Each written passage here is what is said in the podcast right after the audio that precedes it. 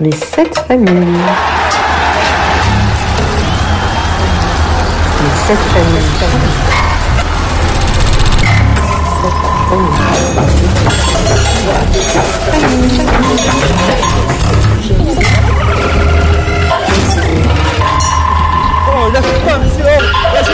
Les sept familles de Ruby. J'aime.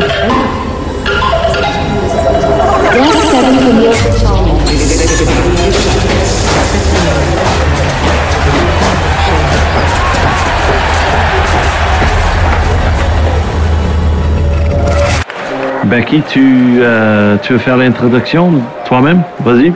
Ah, allez, bah écoute, euh, je m'appelle Bakary Meite, j'ai 36 ans. Je suis joueur de rugby pro à, à Carcassonne en, en Pro D2. Et, euh, et voilà. Un peu ton parcours quand même. Mon parcours, euh, je joue au rugby depuis euh, 14 ans maintenant. J'ai Mm. commencé, oui, j'avais 22 ans et euh, j'ai commencé dans le Fédéral 3 en région parisienne à Drancy, euh, dans un petit club euh, pour, pour, pour déconner avec des copains. Puis euh, au bout de cette année-là, j'ai été contacté par des clubs de Fédéral 1, euh, donc le plus haut niveau amateur. C'était assez surprenant, mais du coup j'ai tenté le coup. Donc je suis parti à Montluçon, en Fédéral 1, en Auvergne. Et euh, voilà, j'ai continué mon petit bonhomme de chemin en Fédéral 1 après, parce que je suis revenu en, en région parisienne à Daumont. Je suis reparti en province à Orléans. Et après, je suis arrivé à, on appelle euh, consécration à Massy. Euh, et puis c'est de Massy qu'a commencé, puisqu'après de Massy, je suis parti pour mon premier club professionnel, euh, Béziers, euh, en Pro D2. Je suis revenu avec Massy en Pro D2, je suis reparti avec Béziers en Pro D2, puis le Stade français, et maintenant Carcassonne. C'est vrai, c'est vrai que ça fait un chemin. Est-ce Ouais, que est-ce que tu es au compte de combien de matchs tu as joué depuis, euh, depuis Montluçon? Ah non, je l'ai jamais, jamais regardé. Je regarde. Non, je sais pas du tout. Moi, moi j'ai regardé pour toi. Ouais. Ouais, j'ai regardé et tu as joué à 285 matchs. Ah ouais. Donc- Ah, je suis pas. Ouais. Ah ouais, tu es Donc, bientôt, euh, bientôt 300 quoi. tu es bientôt 300. Si je joue une demi-saison l'année prochaine, Ouais. Alors ouais, là c'est 300 ça. matchs. Là ça. Ouais, ouais. Pour être fier de ça quand même. Et dis-moi, est-ce que euh, Philippe euh, Moreau qui était à toujours à Montluçon hein Ouais, ouais, ouais, c'est Philippe Marocco qui m'a fait venir. Il m'avait raconté à l'époque, c'était un arbitre euh, lui, qui m'avait arbitré euh, quand j'étais à Drancy, qui lui avait parlé de moi, Ah, qui lui avait dit, euh, écoute, j'ai vu un joueur cet après-midi, absolument que tu le, tu le contactes. C'est ce Ouais. qu'il m'avait raconté à l'époque. c'est vrai que pour moi, tu as eu une, une parcours euh, atypique, on va dire, euh, pour, pour arriver, mais t'es franchement, euh, moi j'ai. J'étais trop contente de te voir jouer en, en top 14. Je pense que tu, tu méritais Ouais, depuis le moment de jouer. On en euh, avait parlé. ouais, À l'époque, on en avait parlé quand on s'était croisés, effectivement. Euh, on s'était croisés sur un match amical, je crois. Ouais. Ah, je sais que la dernière fois qu'on s'est vu avant Carcassonne, c'était euh, en russe. Ouais, Et en Russie, Ouais, c'était en- pas un match amical. C'était pour te dire, la manière tellement on avait mal préparé ce match-là, c'est pour te dire, j'avais l'impression que c'était un match amical. Mais oui, c'était en Russie. Vous, vous jouez contre l'autre club et nous euh, contre le, le club de Krasnoyarsk. Et on en avait discuté, ouais, c'est vrai. Ouais. Mais tu m'avais dit, mais moi j'avais pensé la même chose quand, euh, quand je t'ai vu débarquer pareil avec Bordeaux euh, en top 14. J'ai trouvé ça complètement ouf parce que parce que c'était clairement le. On disait, c'était, euh, il y a tellement de joueurs euh, dans les divisions amateurs Ouais. qui, qui méritent ce niveau, qui sont pas forcément passés par les, les centres de formation, les espoirs, Mm. les machins, Hmm. que, que voilà quoi. Ouais. Mais moi, c'est en fait un peu. Je pense des fois que ce qui manque euh, dans le rugby euh, d'aujourd'hui. Et du coup, c'est pour ça que je voulais te proposer des questions. euh, euh, en fait, par rapport à la, la pratique du rugby et, et la culture rugbystique dans notre soci- society and community Ouais. aujourd'hui. C'est pour ça que je voulais te poser ces questions. Pour toi, c'est Ouais. quelle place? Écoute, je sais pas trop. Il y a chacun, chacun a ses, a ses parcours, chacun a ses trucs, mais c'est vrai qu'on a l'impression que que c'est un peu formaté dans le sens où si tu commences le rugby assez tôt, bien sûr il y a une part de talent, elle est indéniable, mais si tu commences le rugby assez tôt, tu fais l'école de rugby, tu fais euh, Mm. euh, le centre de formation, t'es t'es bon là-bas, là-dedans, tu arrives à arriver en, en, dans, en, en professionnel. Je Mm. dis pas que c'est facile, hein, attention, c'est pas du tout ce que Mm. je dis. Non. Mais il y, a un- il y a un parcours qui est assez balisé et qui te permet d'arriver, euh, qui te permet d'arriver en pro. Ouais. Et, euh, et souvent, euh, bah, on néglige euh, ceux qui sont, qui, ont- qui sont un peu sortis, qui sont un peu sortis pardon, de ce parcours balisé, Ouais. un peu trop balisé peut-être à leur goût et qui se retrouvent dans des niveaux amateurs. Mm. Et, et, et voilà quoi. Mais c'est aussi, je pense, tu sais, je compare ce, par rapport à ce que je connais. Euh, Ouais. euh, en Nouvelle-Zélande, par exemple, il n'y a, pas autant d'équipes professionnelles. Et donc, du coup, par contre, tout le monde joue au rugby. Ouais, Euh, donc, du coup, la concurrence est beaucoup plus rude.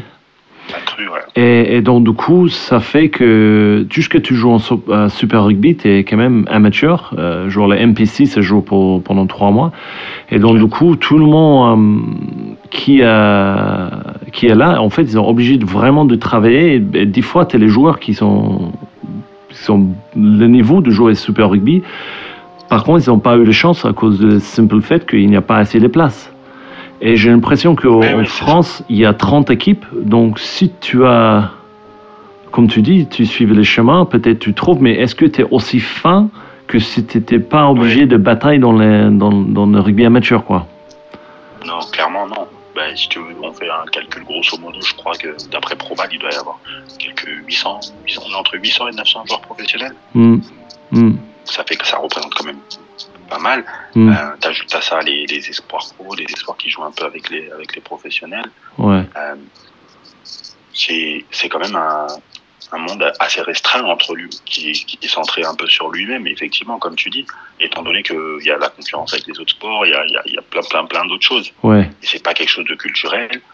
Et euh, si tu veux, je peux faire un, un parallèle entre ce que tu me racontes sur la Nouvelle-Zélande et ce qui peut se passer par exemple à Massy, où euh, à Massy, ben, dès le plus jeune âge, le club, avec des bénévoles, avec des, des éducateurs, va chercher des gamins dans l'école, dans les écoles primaires. On amène, en fait, si tu veux, Massy a réussi à amener le rugby dans les écoles primaires. Et C'est là, c'est là, c'est là toute leur force. C'est-à-dire que dès l'école primaire, il y a eu des, des clubs qui sont venus avec euh, l'éducation nationale. Ouais. On leur a dit, bah écoutez, on va, on va faire faire du rugby aux gamins dans les écoles. On va faire des sections rugby. On va faire ce, ça, ceci, cela. Donc le gamin qui est en CE1, CE2, il passe en CM1, CM2. Pendant toute sa primaire, il a fait un peu de rugby à l'école. Puis il arrive au, au collège, ça continue. Et puis il y a les sections sportives, et puis le lycée, Ouais. et puis etc. Et puis voilà. Et c'est ce qui a permis de sortir autant de joueurs en fait. Ah ouais, c'est sûr. Tu brasses beaucoup de joueurs et c'est ça. Alors Mm. que, à contrario, ben, euh, si je prends un, autre exemple, euh, je vais pas donner de club, mais le club, euh, le gros club de la région, par exemple, les petits gamins, ils jouent, ils jouent dans leur village, Mhm. ils arrivent, euh, ils arrivent à être bons, ils sont repérés, boum, direct, ils vont dans le, dans le petit club, dans le gros club, ils, ils intègrent le centre de formation, etc. Mais le, le, le petit club, lui, bah, il, il se développe pas, il y a pas, il le, le rugby est pas amené dans, dans les écoles de cette manière-là, et tout, Ouais. etc. Du coup, c'est les meilleurs qui, y- qui y arrivent, quoi. Ouais. Et, voilà, ce serait un petit peu la différence, je trouve, que- qu'on peut faire. C'est assez intéressant qu'ils ont mis le rugby dans, dans, dans les écoles primaires. Je trouve ça hum, génial. J'ai trouvé, quand j'ai joué, j'ai joué une saison à, à Bobigny, à Paris. Oui, je m'en rappelle. Et euh, je, je rappelle que c'était génial en fait. Les, les clubs de rugby ont vraiment pris une, euh, centre de la communauté. Il y, avait, il y avait du monde, il y avait beaucoup de gamins qui passaient. On avait euh, quelques joueurs qui. euh, en fait, c'était, comment dit, les formateurs qui étaient dans les écoles et tout ça. Et je trouvais que c'était, génial comme centre. Mais j'ai jamais, jamais pu comprendre pourquoi c'était pas devenu un grand club. Et peut-être c'est à cause de ça, quoi. Il manquait peut-être cette euh, initiative d'aller dans les écoles ou que ce soit devenu le sport euh, dans toutes les écoles. Je, je pas, je veux dire, je connais pas comment trop ça marche le système scolaire avec les sports ici. Mais euh, c'est vrai qu'à Massy, il, il sort, il sort les machines, quoi. Il je Ouais. pense, il est déjà, il est pas. C'est une particularité effectivement de, de Massy. Et à Bobigny aussi, c'est vrai, effectivement, le, le, de, la, de la même manière qu'à Massy, le rugby, ben, il a un rôle euh, sociétal très très fort Mm, parce qu'on est dans une ville de banlieue mm, populaire mm, et il y, avait le rugby, euh, il y avait ce stade-là au milieu des cités et tout, etc. mm. Et euh, les jeunes, ils venaient un peu par curiosité. Alors, on arrive, ils arrivent à en attraper quelques-uns. Je le sais parce que j'ai commencé à Drancy. Drancy, c'est collé à Bobigny. Oui, bien sûr. Moi, j'ai- participé à quelques entraînements à Drancy.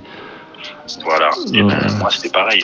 Moi, quand j'étais joué à Drancy, après, à Bobigny, ils sont venus voir un peu. Ils étaient un peu curieux en me disant. euh, ils, ils, ils ont, ils ont hésité en fait parce qu'ils se sont dit euh, bah, le mec il a 22 ans, 23 ans, il Ouais. vient de commencer le rugby. Euh, est-ce que, est-ce que bon, il a joué en fédéral 3, c'est très bien, mais est-ce qu'il a le niveau pour jouer en fédéral 8 Donc Ouais. j'étais un peu sceptique. Ouais.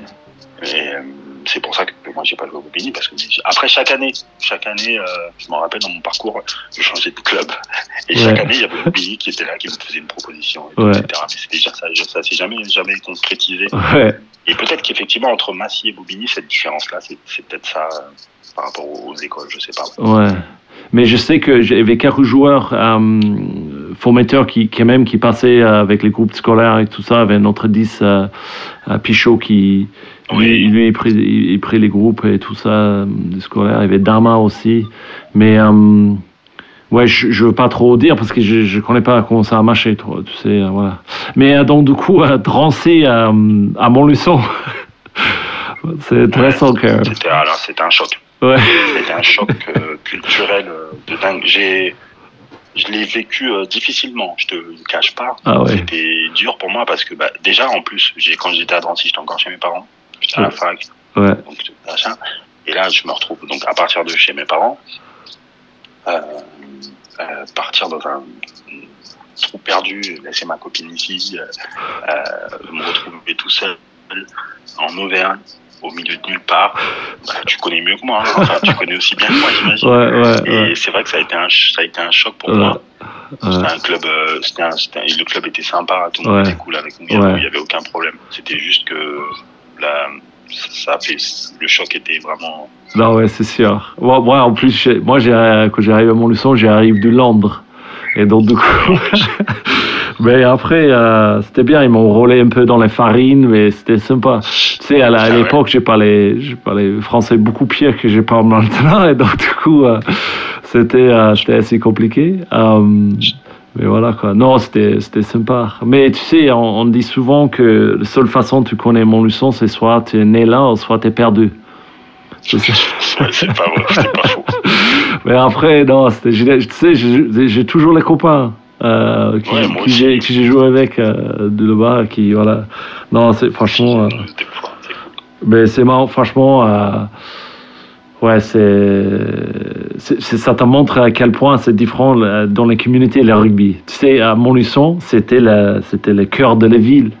C'était, tout le monde vivait pour ça, quoi. Les dimanches, euh, je me rappelle, on a joué un match euh, contre Dijon. Euh, et c'était genre un match de saison, on avait genre 3000 personnes qui regardaient ces matchs, quoi. C'était un truc de fou. Le stade était. Il avait- plus, personne pouvait entrer, c'était, c'était pas possible. C'était, c'était une fédéral 2, quoi. Tu sais, quatrième division. Donc euh, voilà, quoi. Ça montre Non, pour, mais c'est- pour l'importance, quoi. Euh, Ouais. Non, non, c'est clair. Nous, enfin, c'est de, c'était un anonymat de, de Drancy où j'étais en fédéral 3 où on jouait devant 200 personnes, 300 personnes. hum, Après, j'ai commencé à, quand on est monté en fédéral 2, il y avait des phases finales.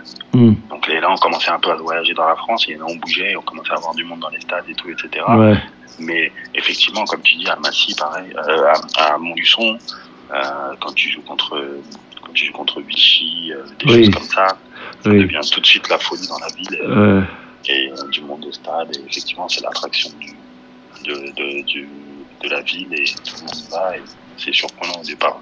Mais moi, j'ai, euh, joué, on a, nous, on a joué contre Massy euh, les saisons dernières avant, avant y descendre, euh, Ouais. fait la lune. Et euh, j'étais choqué parce que j'ai, connu cette réputation de ce club et il n'y avait pas autant de monde que je pensais quand même. Ouais. gros- et les supporters qui étaient là, ils étaient, ils étaient quand même, euh, tu sais, ils, ils- envoyaient du son, c'était voilà, c'était c'était fort et tout. Mais je je sais pas, j'ai parce qu'avec tel tel joueur qui, qui vient de ces clubs, je, je- en fait, j'attendais beaucoup plus euh, Ouais. le supporter et, et donc j'étais un peu choqué. Après, je je sais pas euh, l'importance de le club dans dans la communauté. à- Ouais, en fait, si tu veux, c'est c'est très, très. C'était compliqué de faire venir du monde dans le sens où euh, le stade était vétuste. Mm. Vraiment, il y avait, c'était vraiment un stade. euh, ils sont en train de faire des travaux. euh, qui est vraiment, vraiment en train de changer. Ouais. Mais on a, on souffre de la concurrence de tout ce qu'il y a autour. Si tu veux, tu prends un club comme Massy, tu les, la manière dont ils travaillent et tout, etc. Tu le mets euh, n'importe où en France. Et ben, je peux te garantir que le stade il sera en plein. Ouais. Nickel. Sauf que bah, à Massy, on a le même problème que le Stade français avec le Racing. Et euh, c'est que bah, on a la concurrence de tout ce qui se passe à Paris. Ouais. Euh, t'as la concurrence du foot, t'as la concurrence des autres sports, t'as la concurrence de, des- de- des sorties culturelles, Mm. des, de- du cinéma. Enfin, si tu veux, c'est c'est ça en fait qui est très très compliqué. Mais je l'ai vécu au Stade français. Moi, j'ai joué, enfin, tout- avant de jouer au Stade français, j'étais supporter du Stade français à mort. Mm. J'allais à, j'allais à Jean-Bouin, j'allais au Stade de France, et tout, Ouais. etc. Et ouais, mais et pareil, moi j'ai été voir des matchs à Colombe avant qu'il y ait la folie euh, de Colombe. euh, quand Colombe était en Pro D2, Ouais. par exemple, euh, le Colombe, euh, le Racing, pardon. Euh, le, le Racing, il jouait devant 200 personnes. Mm. Devant 200 personnes en Pro D2. Hein. Ouais, non, je me rappelle, j'ai joué contre eux euh, l'année qu'ils ont monté. Et on a, on a, on a joué là-bas. Voilà, j'attendais beaucoup plus de monde aussi, c'est vrai. C'est c'est très compliqué en région parisienne de, de fédérer autour de ce sport. Euh, mais c'est peut-être la, la, la raison pour laquelle, après, effectivement, si tu as les moyens de faire comme le Racing, après de, de prendre des stars, de prendre Chabal et tout. Mm. Moi, je me rappelle euh, l'année d'avant que Chabal arrive, j'étais à et je jouais. En plus, j'étais en contact avec le Racing, j'avais fait des tests et tout. Ouais. Ça, c'est pas conclu, mais j'allais à, à voir jouer le Racing. Tu arrivais avec ta voiture, tu pouvais te garer n'importe où autour du stade, il n'y avait pas de problème. Ouais. L'année d'après où Chabal arrive, toute la ville est bouclée. C'est-à-dire que tu- il y a des policiers partout, Ouais. c'était- J'ai dit non mais c'est pas possible. Et en fait si, il y avait des, ga- des gamins de toutes les écoles de rugby aux alentours, les gens Ouais. qui venaient, tout machin, le stade plein et tout. Mais du tout au tout, ça a changé du jour au lendemain, tout a Ouais. changé. Je me suis dit ouais, ben, Pour, je pense qu'il n'y avait, avait pas Nelly aussi. Tu penses pas que c'était ouais. grâce à Nelly aussi? Il y Il avait pas. Augustine Pichot. Ouais, c'est ça. Je pense ils ont fait un peu à la Toulon, on va dire. euh, Ah, clairement, ouais. Ils, ont Mm. réussi leur coup et du coup, ça fait venir du monde au stade etc. Ils ont pu capitaliser là-dessus. Et, euh, et voilà. Moi, j'ai toujours, j'étais impressionné parce que euh, les spécimens, on va dire, qui est sorti de tu sais, il y a, il y a Yakuba Kamara, ouais. mais lui, était, en fait, je jouais avec son, fr- euh, son frère, j'ai joué avec son frère à Ouais. Bobigny.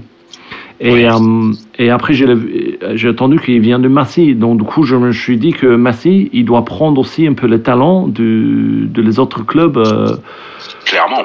euh, autour du Clairement. Paris aussi. Donc, il y a cette Ouais, concurrence interparisien aussi, peut-être. c'est ça. Ouais, je, pour prendre un exemple, de, bah, il y a l'exemple de Yakuba qui était à Bobigny. Mm. Il y a l'exemple de, de Sekou Makalou. De Oui. Judica El Cancorier qui était à Sarcelles. Ah, ok. à Massy. Ils sont arrivés euh, un peu plus jeunes, tu vois, mais euh, il y en a plein comme ça. Massy, après, euh, elle profite aussi de son aura et de sa réputation. Mm. Parce que pareil, voilà, quand t'as 15 ans, quand t'as 16 ans et que un club comme Massy euh, s'intéresse à toi, ben, forcément, t'as envie de- d'y aller, t'as envie d'aller voir ce qui se passe là-bas, parce qu'en Mm. plus, on te propose de continuer ta scolarité, euh, d'être su- d'être suivi euh, scolairement, Mhm. ça c'est hyper important et tout, etc. Donc ils arrivent aussi euh, à récupérer pas mal de joueurs comme ça.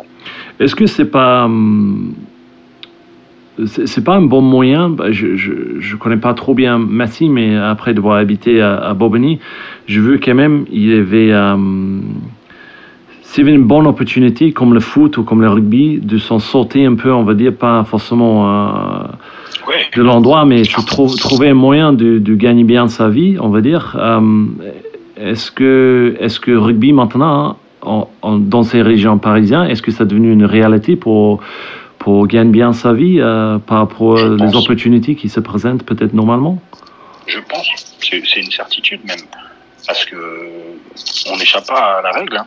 Mm. Euh, de la même manière que le foot, ça a pu être euh, une échappatoire pour, euh, pour pas mal de jeunes Ouais. issus des, des, des quartiers populaires et de la banlieue. Ouais, Et aujourd'hui, le rugby a pris un essor tel que, ben, effectivement, quand tu es professionnel au rugby, tu gagnes très bien ta vie. ouais, C'était pas le cas il y a 10 ou 15 ans, mais aujourd'hui c'est le cas. Et, et forcément, ça représente une opportunité et pour les parents et pour les, les enfants qui, qui décident de, de s'y mettre. Mm. Et euh, ça, on peut pas le négliger. ouais, bien sûr. On peut pas le négliger. Et je pense que c'est une réalité. Quand euh, euh, quand euh, dans une ville comme ça où euh, où les jeunes sont dans les cités ou dans, dans des quartiers populaires et tout, etc. Et que le gamin il découvre le, le rugby à l'école, Mm. Si c'est il a moyen de, de s'y accrocher et, et de, et de passer professionnel, Ouais. euh, c'est une super, c'est une super chose, moi je trouve. Ouais, non, mais je suis d'accord. Tant que, tant que les formateurs, à ces jeunes âges, ils, ils installent euh, ces fameuses valeurs de ce qu'on parle toujours du rugby, euh, s'abattre, je pense que ce qui différenciait le foot avec le rugby, c'est que ouais, il n'y a pas autant d'argent, mais aussi le fait que c'est vraiment un sport de combat. Donc, du coup, il a, il- il y a pas forcément les triches au niveau euh, courage et choses comme ça. Donc, du coup, euh, il y a cette. euh, euh, comment dire, collectivity, euh, tu sais, tu, tu partages quelque chose vraiment fort avec tes frères. Et je pense que tant qu'on garde ça, euh, rugby, euh, oui, c'est c'est une très bonne façon de, de gagner sa vie, quoi. C'est sûr. Voilà. Je suis entièrement d'accord. Mm. Donc, si, si on enlève le rugby, je, je demande cette question, Baki, si on enlève le rugby, c'est quoi qui te manquerait le plus? Euh, Si- S'il n'y a plus le rugby, Vraiment il n'y a plus, il y a plus le rugby, imaginons. si, on, euh, si on enlève le rugby, ce qui va me manquer, c'est c'est les interactions que tu as avec les autres. Mm. Euh, honnêtement, mais pas forcément sur le terrain.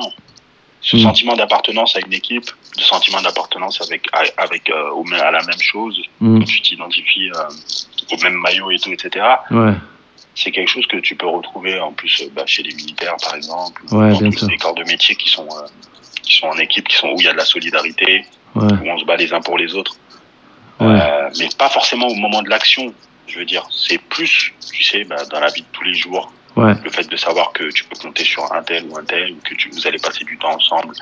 Mm. Euh, vous, avez, vous, avez, vous avez eu des discussions en dehors du terrain, dans le bus, ou euh, chez toi, chez lui, euh, avec d'autres. Tout ça, les vestiaires, les machins. Je pense que c'est ça qui, qui, qui me manquera le plus euh, si, si jamais devait plus y Mm. avoir de rugby. Hmm. C'est ce qui m'a fait peur que si j'étais obligé de prendre un boulot dans, dans un bureau, c'est le Ouais. côté, euh, tu sais, chambre, euh, quand tu chambrais euh, entre vous, tu sais, ces côtés. En fait, dans la vraie vie, dans le vrai, avec les vrais gens, ça, peut-être ça se transfère pas trop bien, quoi. Non, ça se passe pas comme ça. Euh, Est-ce que tu as remarqué aussi le nombre de, de personnes qui font des interventions en entreprise sur ce sujet-là, sur le le- l'esprit d'équipe, sur le, le sentiment d'appartenance? Il y a beaucoup de, de il y a beaucoup de- d'interventions de, ce style-là. Des mecs du rugby, je crois que ben, Bernard Laporte il en a fait. ouais, Euh, et il y en a d'autres euh, qui le font aussi parce que euh, le monde de l'entreprise déjà ils, ils ont une certaine appétence pour le pour le sportif de haut niveau ouais. ils sont curieux de ça et puis en plus encore pour le sport d'équipe Hmm, pour les sports d'équipe tels que le rugby où ben, la, solidarité elle est exacerbée hmm, et ils ont envie de savoir comment ça se passe et tout etc ouais, et souvent, ben, on leur explique que la transposition, elle est possible. Euh, je sais quand les- dans l'entreprise, par exemple, ils font des, des colloques ou des séminaires et tout, des, ch- des, des choses comme ça. Moi, Ouais. j'ai participé à, à Marcoussis, à des, à des grosses boîtes qui venaient faire des séminaires à Marcoussis et, euh, et il fallait leur euh, faire découvrir entre guillemets un peu le rugby et aussi ben, justement ce sentiment de, de faire partie de la même équipe, euh, la solidarité, le don de soi et tout, etc. ouais. Euh, donc ouais, c'est pour ça, ça m'a fait penser à ça quand tu me dis bah, travailler dans un bureau et tout, etc. Mais je pense que bah, en entreprise, ils ont tout intérêt à vous développer justement euh, entre les différents employés, les différents, les, le différent personnel, euh, Non, mais je suis entièrement d'accord. Je, je viens de finir un livre, euh, c'était, livre, euh, je pense, sorti euh, l'année dernière. Et c'était pas Christophe Furios et j'ai oublié le nom de l'autre auteur, c'est Ray Julier, euh, quelque chose comme ça, je j'ai pas là dans la tête. Mais les- il- en fait, cet auteur, il, il- il fait les lignes directes entre les façons de manager du Christophe Furios avec, Ouais. euh, avec euh, euh, les boîtes et les choses comme ça. Quoi. Et c'est, super intéressant. Ouais, c'est vraiment c'est super intéressant ce qui, ce qui tire du, du les leçons du, du Christophe Furios et comment il l'a mis à, euh, euh, sur, les, sur les entreprises et les choses comme ça. Euh, j'essaie de penser, je ne me rappelle plus de le. Je pense que c'est le. Gagner, ça s'arrête jamais. Je crois que c'est quelque chose comme ça. Et en fait, les, les auteurs, ils suivent euh, Castres le saison. Après, ils ont devenu champions. De France. Et c'est celui-là que Christophe, il est, euh, il est décidé de partir et, et aller au Bordeaux. Et en bref, euh, donc c'était c'était très intér- intéressant, tu as tout fait raison. Donc, euh, on va dire que le rugby, quand même, ça, ça a construit un peu le- un peu l'homme que tu es aujourd'hui. Parmi Oui. plein de choses, c'est pas que ça, bien sûr. Mais euh, si jamais tu croiserais Bakay de, de 19 ans, qu'est-ce euh, qu'est-ce que tu dirais? Euh, Qu'est-ce que je lui dirais? Je, lui dirais peut-être euh, de comment dire d'être peut-être plus patient parce que je sais que j'ai souvent été impatient dans ma volonté de de devenir de passer professionnel dans le monde du rugby euh, et que j'avais beaucoup beaucoup d'envie euh, peut-être ouais c'est ça que je dirais d'être un peu plus patient euh, au niveau de, de son envie ouais, C'est vrai que. c'est question Ouais, mais après, c'est marrant parce que je suis. Je suis entièrement, entièrement d'accord avec toi, mais c'est les choses. La patience, c'est quelque chose que tu apprends avec l'âge, je pense. ouais c'est ça Et- c'est et- toujours pareil hein. Euh, et On je, euh, de, de rencontrer une, une, une joueuse de rugby à, à 20 ans qui est patiente, je pense pas que ça se trouve. Ouais, non, c'est sûr. On a tous, on euh, de l'ambition, on a tous envie de, de faire, de bien faire et tout. Et Ouais, des fois, on, on essaie, on brûle un peu les étapes malgré nous. Et, ouais, et on, ça, tu, et comme tu dis, hein, tu peux t'en rendre compte qu'après coup. hein. ouais. Et sur, le, sur le coup, tu t'en rends pas Ouais, c'est sûr. Mais après, tu sais, franchement, moi, j'ai. euh, je pense qu'il y, a plein- il y a plein de choses que, que tu peux dire. hein. Mais après, euh, franchement, euh, ton chemin jusqu'à là, il, est quand même impressionnant. Donc, euh, Mm. pour- ouais, patience, c'est bien, quand même. C'est bien. Ouais, mais comme je dis, le truc, c'est que je me, suis- je m'étais fixé une règle. Mm. Parce que je me suis dit, je, je, je, je me retournerai pas. Là, j'approche de la fin, forcément, donc les gens m'en parlent et tout, etc. Ouais. Mais moi, je m'étais toujours dit, je me retournerai pas sur ma carrière tant que je l'aurais pas fini, tu vois. Oui, bien sûr. Et je me dirais pas, ouais, j'ai fait ça, j'ai fait ci, j'ai fait ça, j'ai fait. Parce que pour un- si- quand tu commences à parler comme ça, ça veut dire que ça, c'est la fin déjà. Et que, Mais tu as raison, tu as raison. Et, et je, suis- je suis désolé parce que c'est moi qui t'ai fait poser ces questions.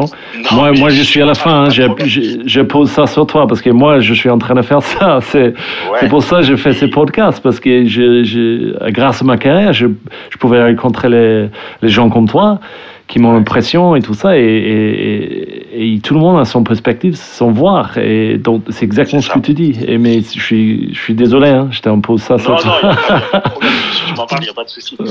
Effectivement, je me suis dit ça. Je me suis dit, bah, on continue, on Oui, trace la route, ouais. on continue, on continue. Et, et euh, je pense que c'est ce qui me permet d'être euh, encore euh, aujourd'hui performant. Ouais, ouais, c'est sûr. niveau. Et je me dis, bah, écoute, le jour où tu, tu raccroches les crampons, Tu, tu, dire, voilà.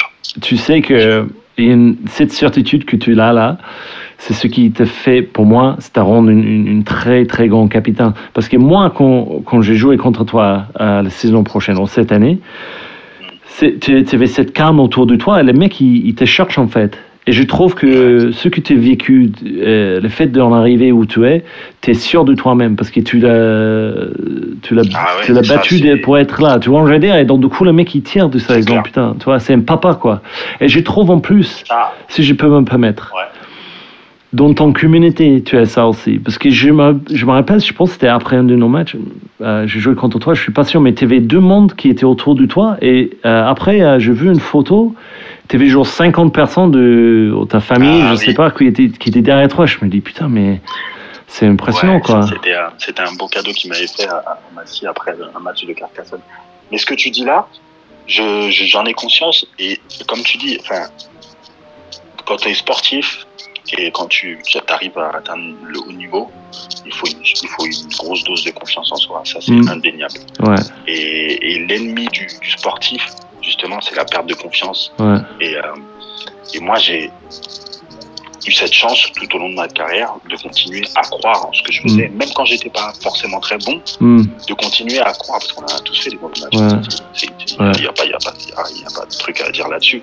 ouais, Mais de continuer à croire en ce que tu fais et de te dire que ben, il faut que tu continues. Et puis, le truc aussi, c'est que tu te rends compte, et ça, je l'entends aussi aujourd'hui euh, beaucoup, parce que, comme je disais à propos de la main, tu te rends compte de ce que tu peux, du pouvoir que tu as sur les autres. hmm, euh, dans ta manière d'être en fait hmm, et de ce que tu et de ce que tu laisses transparaître. Hmm, et effectivement quand tu sais ce que tu laisses transparaître aux autres et que euh, tu peux pas te permettre de flancher de de pas être de pas être là de pas de pas de pas avoir confiance en toi etc parce que c'est euh, c'est quelque chose qui, qui qui qui transparaît sur les autres je vais te donner une anecdote on parlait du Racing tout à l'heure ouais, j'étais en contact avec le Racing, je fais des tests grâce à Xavier Blond, mon entraîneur de Daumont. Xavier Blond, c'est un ancien du Racing, il a joué en équipe de France et tout, etc. ok, Et euh, il y a, il parle de moi à Eric Blanc. Je sais pas si tu vois qui c'est Eric Blanc, un ancien du Racing. Il est à la télé maintenant sur l'équipe 21. Il fait des commentaires sur le ok, rugby. Un ancien du Racing, c'est le père de Julien Blanc, le demi-mêlée qui joue à Brive. ah, ok, ok, Voilà, un ancien pareil. Et euh, donc il lui parle de moi. Lui il était, il était directeur au Racing. Et ce mec-là vient me voir à Daumont. Il me voit jouer. Il trouve que je suis bon. Et euh, un jour, il me dit bah écoute, on va je vais t'emmener faire des tests au Racing. Il me prend sur son scooter un jour. Il vient me chercher à Daumont, et on va au Racing. Et je fais des tests euh, muscu, vitesse et endurance. Ils me font faire les tests australiens. Ils me font faire euh, du test développé couché, maximum de traction et tout, etc ouais, vitesse avec des cellules. le classique, Voilà, ça se passe plutôt bien. Et je dois revenir la semaine d'après pour le rugby. Et je lui dis ok, c'est cool et tout. Et j'avais vu Augustine Pichotte et tout qui m'avait parlé et tout. J'avais les yeux comme euh, comme ça. Et euh, j'avais croisé Thomas Lombard et tout. Tout, j'étais là, je les voyais tous. Je me disais c'est pas possible. ouais, Et euh, donc je retourne dans mon club à, à Daumont. Xavier me demande comment ça s'est passé. Je lui dis ça s'est super bien passé. Et là, on a un match euh, avec Daumont. On joue à l'extérieur. Et euh, c'est un match qui 3 à rien au niveau du classement et tout machin. ouais, Et moi je suis capitaine. Xavier vient me voir, il me dit écoute on va aller là, je me souviens plus. Je crois que c'était Lunel à côté de Montpellier. Il me dit euh, euh, j'ai pas envie de te faire jouer. euh, c'est un- match qui compte pour du beurre, voilà et tout. Est-ce que tu veux venir? Je dis non mais Xavier, moi je joue. Il me dit mais t'es sûr? Je dis non mais moi je joue. Ouais, je, tu m'as mis capitaine, je joue. Moi je veux jouer tous les matchs et je vais être là pour les mecs et tout machin tout etc. Ouais, ouais. Il me dit ok. Il me dit ok, on va, on joue. Je me pète la cheville. non, Je te jure, je me pète la cheville. Et là, je rappelle, euh, donc je me pète la cheville. Et je rappelle euh, Berbizier, qui était l'entraîneur du Racing à l'époque, qui m'avait appelé. oh, Je lui dis, écoute, ben, je me suis blessé à la cheville et tout, euh, sur un match et tout. Berbizier me dit, bon, bah, tant pis, ne t'inquiète pas et tout. Soigne-toi bien et quand tu sois soigné, tu reviens euh, nous voir et tout. J'ai- rappelé, il m'a jamais rappelé. Ça s'est fini comme ça, mon histoire avec le Racing. ah, Et tu vois, parce que je voulais pas louper ce match-là avec mon club. Mm. Parce que Mm. je, je me suis dit, euh, si, si les mecs euh, voient que je joue pas, c'est pas un bon signal qu'on envoie et tout, Ouais. etc. Et, et j'ai voulu jouer à tout prix. Et ça m'a coûté euh, un, un essai au Racing. Je dis pas qu'il m'aurait pris, hein, mais on, Oui. on saura jamais. Mais euh, c'était c'était pour, pour rebondir sur ce que tu disais. Non, mais c'est, c'est, c'est tellement vrai que le nombre du, du fois que. Tu sais, ça, c'est, c'est la malchance. Et j'ai dit toujours au longueur de ma carrière que euh, moi, je, je m'entraîne parce que si jamais j'ai une chance, il faut que je sois prêt pour mon chance. Mais je, je connais qu'en Nouvelle-Zélande, il y a les mecs qui s'entraînent et jusqu'à 38 ou 39 ans, ils n'ont jamais en fait eu leur chance. Ouais, Mais mais si, ja- si jamais le chance est arrivé, ils, ont, ils sont prêts, quoi. Ils Et étaient prêts, quoi. Ouais, voilà, c'est ça. Et, donc, du coup, euh, c'est ça, en fait, c'est que il y a peut-être un autre mec, bah, à cause de ton bless- blessure, qui, qui, qui s'arrive, et c'est grâce à cette chance, quoi. Mais après, le plus que, le plus que tu entraînes, le plus que tu prépares, le plus les chances que tu as, quoi. Et c'est c'est juste tellement une chose qui, les gens, ils, ils- des fois, ils ne comprennent pas. Bien sûr, il y a beaucoup de travail. Ça, c'est ça, c'est sûr. Ça, c'est obligé, obligé, obligé. Tu es obligé de Ouais. travailler. Mais il y a aussi ces, ces chances qui jouent tellement dans la carrière du, du, Ah ouais, du tellement ça- de joueur, quoi.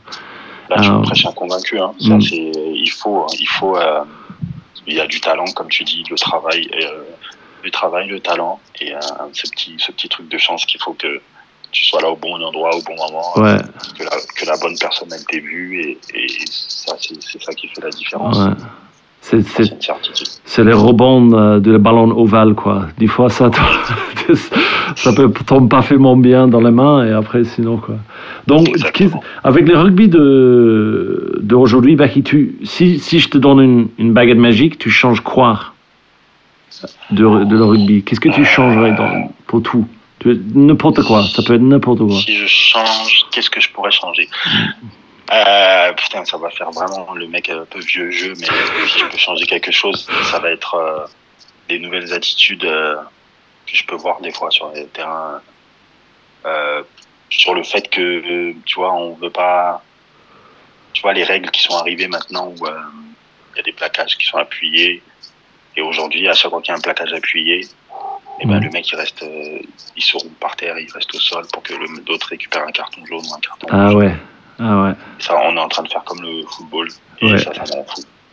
Ça parce que tu peux, j'ai toujours, tu peux, tu peux essayer de provoquer l'adversaire, de truquer, de Mm. machin. Ça, Mm. ça a toujours fait partie du rugby, du Ouais. et tout, etc.